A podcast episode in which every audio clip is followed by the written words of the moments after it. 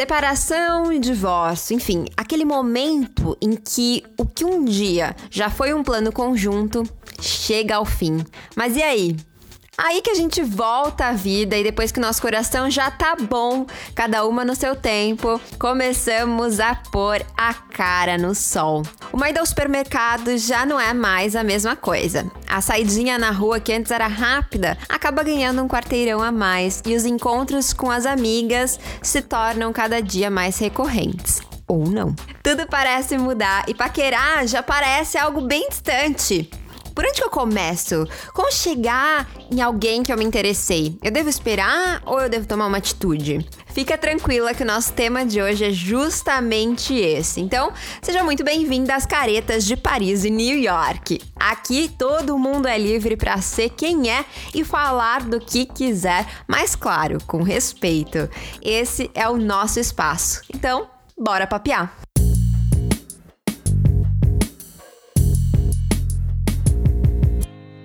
Hoje o papo é entre nós duas aqui, eu e você. Se esse não é o seu caso, ou seja, se você não se divorciou recentemente, ou se não tem nenhuma dificuldade com o flerte, de certo conhece alguma amiga que tá passando por isso. Então, já encaminho o link desse episódio para ela, combinado? Como você já deve saber, eu sou a Sofia Menegon, consultora em relacionamento, sexualidade, autoestima e terapeuta integrativa. Apresentação feita, vamos lá! Comum que depois de anos sem flertar, sem conhecer potenciais parceiros ou parceiras, você se sinta um tanto enferrujada, digamos assim. Mas mais do que isso, existem muitas questões para olhar, né, depois do divórcio, antes de engajar nesse, nesses flertes ou nessa nova busca por um relacionamento. O divórcio muitas vezes deixa de herança um certo medo de repetir os mesmos, entre aspas, erros, os mesmos padrões. Pode ser até que aquilo que foi dito no calor do momento ali, né, na hora que as coisas já não iam muito bem no relacionamento, ainda estejam ressoando com muita força. Eu me lembro que uma amiga minha que já estava ali em torno dos seus 50 anos de idade. Ela namorava um cara há bastante tempo, eles já moravam juntos e tudo mais. E quando ele terminou, ele deixou uma carta dizendo que o sexo não era bom, mas ele não falou isso de nenhuma maneira construtiva, embora eu ache sempre que não pode ser muito construtivo quando você tá terminando o relacionamento falar isso. Mas ele colocou como a responsabilidade toda nas costas dela, né? E isso afetou a segurança, a autoestima dela, né? E afetou a segurança dela para é, iniciar novas relações, né? Como que a gente se recupera disso? E muitas das ouvintas que podem estar nos acompanhando nesse momento e que sofreram divórcio, talvez tenham situações parecidas que carreguem, né? Porque o ex-parceiro, a ex-parceira disse coisas que afetou a autoestima ali no finalzinho. Eu mesma, no meu relacionamento anterior ao Márcio, o rapaz, quando terminou comigo, quer dizer, eu terminei com ele, né? Mas aí ele disse assim: não vai destruir a vida de outra pessoa como você destruiu a minha, né? Isso para mim foi muito forte e eu ainda trabalho isso internamente porque vez ou outra outra eu me pego lembrando disso, pensando, gente, será que eu tô destruindo a vida, né? Então, são coisas que a gente precisa olhar, a gente precisa compreender, né? E muitas vezes esse olhar, esse compreender, esse trabalho em cima dessas feridas, ele vai exigir uma ajuda profissional, né? Então, talvez uma terapia. E esse compreender isso que aconteceu, né? Entender essa fase que pode ser desafiadora da vida, é, ressignificar, dar lugar, olhar para o que foi, para o que não foi, por que foi. Então, antes de iniciar a empreitada em busca de um novo amor, eu recomendo fortemente que você se apaixone por si mesma. E como a gente faz isso? Investindo em autoconhecimento, né? Da forma que fizer mais sentido para você, se redescobrindo. Isso vai ser muito importante não só para curar essas dores, para tratar essas dores, traumas e feridas, mas também para que você consiga estabelecer o que realmente você deseja e espera para si mesma né, para si mesma e também das relações, sem um, uma interferência daquilo que você tá carregando desse relacionamento que acaba de terminar e sem a interferência de uma pressão social para que você entre logo no relacionamento e aí você vai aceitar qualquer coisa porque afinal o que você precisa é entrar no relacionamento ou de uma carência que possa surgir nesse momento em que você se vê vivendo a sua solitude e não sabe lidar com ela, porque você aprendeu desde muito cedo que não podia ficar sozinha e que ficar sozinha talvez fosse a pior coisa que poderia acontecer a você, né? Isso é uma coisa que nós, enquanto mulheres, aprendemos desde cedo. A gente aprende a buscar um homem, né? É como se a gente só fosse completa. Isso também tem a ver com o amor romântico, que a gente já falou aqui na, no Caretas de Paris e New York, que prega que a gente só vai ser completo quando a gente encontrar a nossa outra metade, né? Da laranja. Mas nós somos laranjas completas. Tenho certeza que você já ouviu isso por aí. E eu sempre falo que pra gente embarcar numa relação a dois, a gente precisa antes estar muito bem e feliz com a nossa própria companhia, né? E não é diferente agora com o divórcio. Um outro ponto muito importante é que com o divórcio, nós costumamos nos ver num limbo de quem somos, porque a gente acaba se misturando com a nossa parceira, nosso parceiro de anos, e aí a gente não sabe mais qual parte ali corresponde a quem a gente é de fato, né? O que, que a gente gosta, o que, que a gente pensa sozinha. Até porque você já não é mais a mesma pessoa que você era antes de casar. E eu sei que dá um, um medinho, né? Tudo isso, viver tudo isso parece é, uma grande avalanche, né?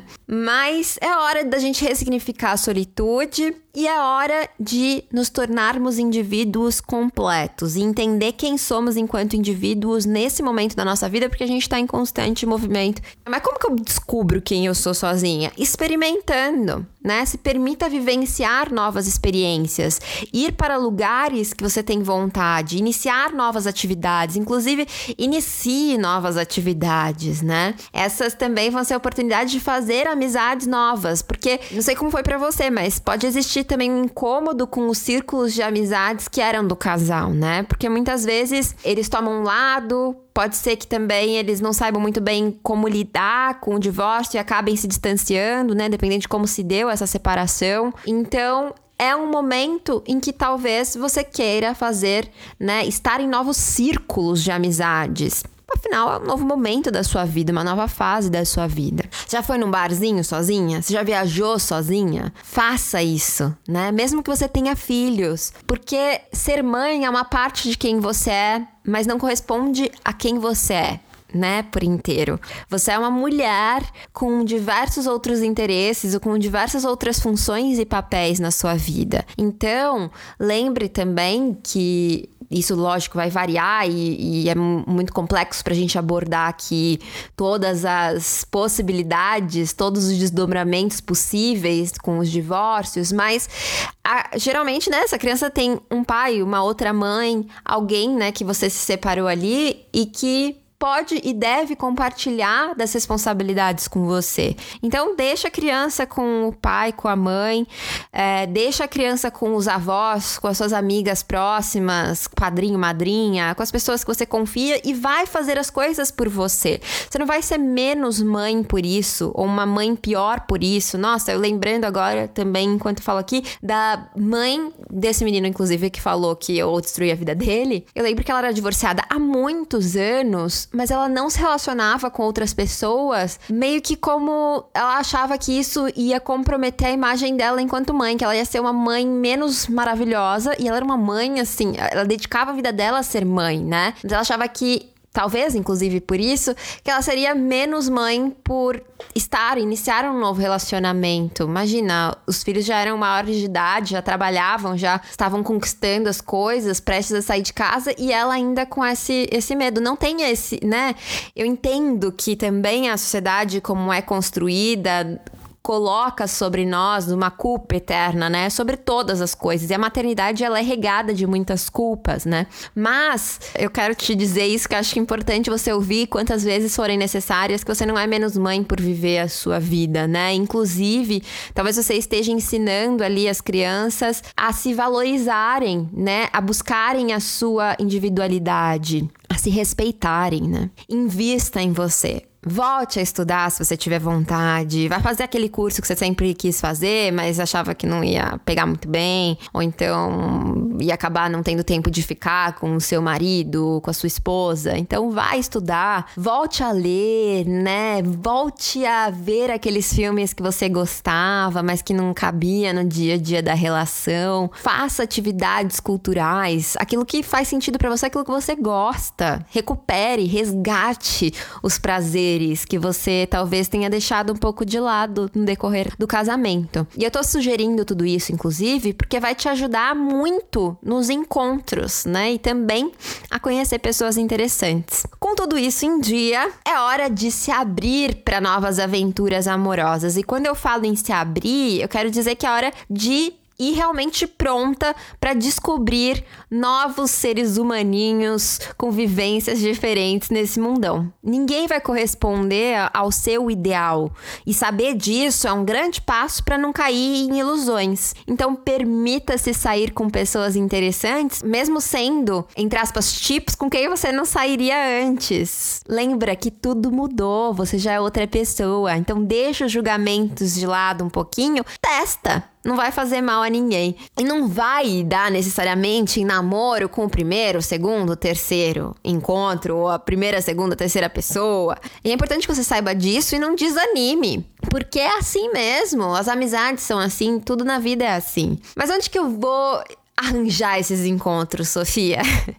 Bom, eu imagino que essas novas atividades que eu te sugeri incluir na vida também te proporcionem a chance de conhecer pessoas novas. Mas para além disso, existe uma série de apps de relacionamento onde você pode selecionar inclusive idade, distância, afinidades. Ah, mas eu não sei mexer nisso, nesse negócio aí, Sofia. Então pede ajuda para sua sobrinha, para sua prima, para sua colega de trabalho. Não existe uma vergonha, não é vergonha para ninguém entrar nesses apps tá todo mundo nesses apps aí, viu? E aliás, eu e o Márcio nos conhecemos através de um app de relacionamento que era bem famoso, hoje ainda existe, e isso há sete anos. Então, vá, se jogue. É, é um novo jeito de conhecer pessoas. Então, embarca nessa nova perspectiva. E se você se sentir estranha fazendo isso, talvez você encontre lá nesses apps muita gente que também se sente estranha fazendo isso e vai dar um match. Mas eu chego na pessoa, eu não chego na pessoa, como é que eu faço? Se você encontrar com ela pessoalmente, não for através de um app, mesmo através de um app, né? Será que eu convido para sair? Será que eu não convido? Primeiro, assim, você não é obrigada a absolutamente nada. Então, faça aquilo que for confortável para você ou aquilo que corresponde mais aos seus desejos, porque às vezes a gente precisa também sair um pouquinho da nossa zona de conforto e a gente só vai conseguir perder o medo, a vergonha, o receio quando a gente fizer colocar em prática de fato. Não tenha medo de perguntar, de convidar as pessoas, mas também esteja pronta para ouvir nãos e não levar isso para um lado muito pessoal, não levar isso como ah, se essa pessoa não quis sair comigo ou se não deu certo com essa pessoa quer dizer que a minha vida vai estar tá para sempre arruinada e nenhum outro cara, nenhuma outra mulher, ninguém mais vai querer sair comigo. Não é assim que as coisas funcionam, assim como você tem que se sentir muita vontade para dizer não para vários ou várias, você também tem que entender que do outro lado essa também é uma verdade. E aí se disse não, beleza, então vamos pro próximo, vamos ver o que, que tem por aí. Não se pode, não se julgue. Também não julgue as outras pessoas, né? A menos, lógico, que a gente tá falando nesse lugar de respeito, né? E de igualdade, né? Quando as pessoas se tratam com nesse lugar, né? E é por isso que eu falo tanto da importância da gente se fortalecer se trabalhar e se conhecer antes de ir para essa empreitada. Porque aí você já vai estar tá muito bem com a sua autoestima ou em, em, vias de estar bem com a sua autoestima, o que vai te permitir se sentir muito mais à vontade nesses encontros. Talvez role um nervosismo, e aí eu acho que pode ser muito interessante assumir esse nervosismo. Quando a gente assume para a pessoa com quem a gente está saindo esse incômodo, esse nervosismo, a gente já tira automaticamente uma carga muito pesada das nossas costas. E justamente isso pode ser o que torne o encontro, a conversa muito mais leve e divertida. Talvez vocês possam até rir desse nervosismo quando você falar a palavra errada ou quando você não souber o que dizer. Você pode tirar um sarro e, e se divertir de si mesma. Sabe aquele negócio de rir de si mesma? Eu tenho certeza que esse é um caminho muito interessante de seguir nesses novos encontros, nessa nova fase. E seja você. A gente acha que é importante conquistar o outro, sendo que a gente não é. Mas essa é uma grande furada. Isso porque se a relação for se desenrolando, vai ter sido construída a partir de alicerces não muito sólidos, né? A partir de inverdades, mentirinhas, historinhas que depois talvez você não consiga voltar atrás. Então não tenha medo de ser você. E não tenha medo que a outra pessoa não se identifique com quem você é. É melhor que ela saiba disso antes, é melhor que você saiba disso logo também, né? Do que depois de tanto tempo de investimento nessa relação. Percebe? É importante saber de fato se o match é match de verdade ou é um match baseado naquelas mentirinhas. Eu mesma lembro de, no início do relacionamento com o Márcio, eu ainda muito imatura, não estudava sobre relacionamentos. Acho que também respeito a Sofia que eu fui, a Sofia que eu fui era isso que ela sabia fazer. E eu, nossa, tentava fingir que eu era muito good vibes. Eu queria que ele eu queria muito conquistá-lo, porque eu gostei dele, então eu queria que ele achasse que eu fosse muito good vibes, só que eu não sou good vibes. E em algum momento da relação, houve o, o colapso desse personagem que eu não consegui sustentar, porque não faz parte que eu sou, então não faz sentido. Talvez fosse muito menos desgastante se lá no início eu tivesse sido verdadeiramente quem eu era. E aí, inclusive, poupado uma frustração, né, por parte dele. E aqui eu não tô querendo dizer que você precise contar cada detalhe sórdido da sua vida, da sua intimidade, logo nos primeiros encontros, né? Intimidade é algo que a gente vai desenvolvendo ao longo do tempo. Não se força a intimidade sem invadir o outro, sem invadir a nós mesmas. Então, a gente vai construindo isso, vai no seu ritmo, respeite seus limites, mas seja você não finja ser outra pessoa. Pode ser uma versão mais sutil de quem você é? Pode, mas desde que seja muito você ainda. Uma outra dúvida que pode surgir é sobre o que tipos de assunto puxar, né, nessa hora. E, bom, agora você vai ter tido a oportunidade de fazer muitas coisas diferentes que eu sugeri lá no início, ler livros diferentes, assistir bons filmes, fazer tudo aquilo que faz sentido para você. Então, aproveita tudo isso que você vivenciou, tudo isso que você aprendeu, tudo isso que você tá imersa e converse sobre isso.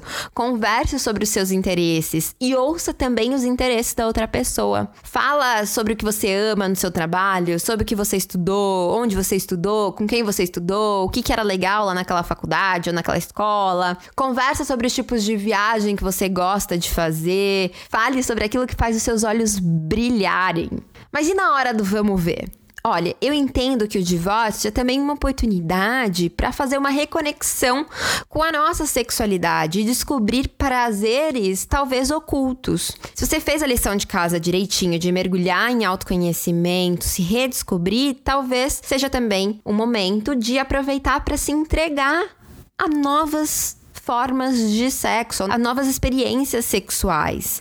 Então não queira performar, não busque satisfazer unicamente ao outro. Entenda que o sexo não é para satisfazer a outra pessoa. Então faça por você, faça porque você tem vontade. Não se julga, né? Se você tem vontade de fazer uma coisa e fala, nossa, isso é muito estranho, faz né? O máximo que pode acontecer é outra pessoa falar, ah, eu não gosto disso, e tudo bem. E aí você vai tentar outras coisas. E vocês vão experimentando. É, é o momento em que você pode fazer muitas experimentações interessantes. Então esteja presente, comunique verbalmente ou através de gestos como que você gosta, o que você gosta. Pergunte para outra pessoa do que ela gosta, como ela gosta né? E para você poder comunicar o que você gosta, você precisa saber do que você gosta. Então, esse autoconhecimento que eu falei também deve abranger aí o aspecto sexual. Tire o foco da penetração, explore novas maneiras de obter prazer. Não tem certo e errado, né? Apenas respeite-se, respeite os seus desejos, seus limites, respeite a outra pessoa e exija respeito. Dentro disso, olha, nem que o da trança vai se encaixar de primeira, né? Aos poucos vocês vão melhorando a comunicação na cama e o sexo também vai melhorar. Mas perceba se a outra pessoa dá abertura para isso, porque se ela não der, amada, foge. Pra que, que a gente tem que ter relações cansativas, né? Aliás, eu acho que esse é um ponto muito importante. O amor não precisa doer. Relacionar-se não precisa ser difícil. Essas são crenças muito limitantes. Não é normal não se sentir à vontade para ser quem você é na relação. Tenha isso em mente para construir laços saudáveis.